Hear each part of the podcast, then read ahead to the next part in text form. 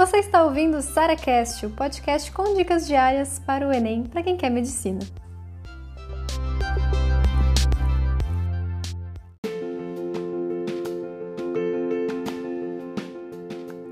Sara, eu vou voltar pro cursinho, porque estudar em casa tá me fazendo me sentir muito sozinha. Eu tô sem amigos, eu tô sem alguém para conversar, alguém para trocar uma ideia, alguém para, sei lá, conversar sobre a vida. E eu falo assim, cara, você quer ir pro cursinho, gastar grande parte do seu dia em aula, só porque você quer ver pessoas ou interagir com pessoas, contando que a pessoa só veria, sei lá, só teria esse contato no recreio ou se marcasse alguma coisa depois do cursinho, mas a galera é tão, sei lá, bitolada com vestibular que nem isso vai, vai fazer. Então, honestamente, eu não acho essa a melhor saída para você que tá se sentindo sozinho no mundo do vestibular. Eu acho que a primeira coisa é, para de se isolar por exemplo, eu tenho certeza que você tinha muitos amigos no ensino médio que, assim, não precisa ser muitos, vai, mas poucos amigos, mas amigos muito mais grudados com você, ou que você podia contar muito mais com eles, e você abandonou esses amigos, sabe? Porque muitas vezes a gente faz isso quando a gente tá estudando vestibular. Não, agora tem que focar em estudar no vestibular. Agora você começa a recusar é, convites dos seus amigos, você começa a recusar, você mesmo se isola.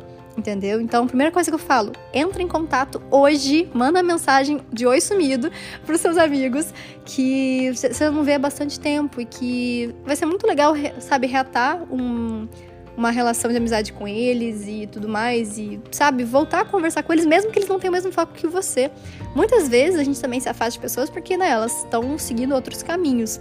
Inclusive, busque pessoas fora de tudo isso também. Eu acho que quando vocês falam para mim, ah, Sara, eu queria pessoas para interagir mais é, sobre o vestibular, eu acho que é justamente o contrário que mais me fazia bem, sabe? Que mais me faz bem.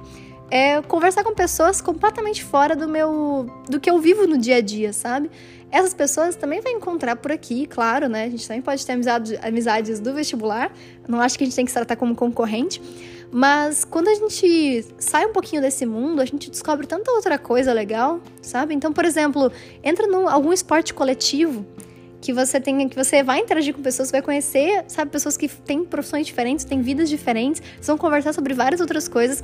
Eu acho que se desligar quando você tá com os amigos eu acho tão ou mais importante do que ter alguém para conversar sobre vestibular, sabe? Pode ter essa pessoa também, né? Eu acho ótimo, mas eu quero que você inclusive saia desse mundo do vestibular, que você tenha o seu momento, que você se desligue, que você esquece que você é vestibulando. Então, essa é a minha sugestão para você reate com amigos do passado, com, com, é, conheça pessoas novas, en, entre em grupos de voluntariado ou de esportes ou de alguma coisa assim, para que você comece a fazer coisas bem diferentes da sua rotina. Pode ter certeza que vai te fazer um bem danado e você não vai se sentir mais sozinho.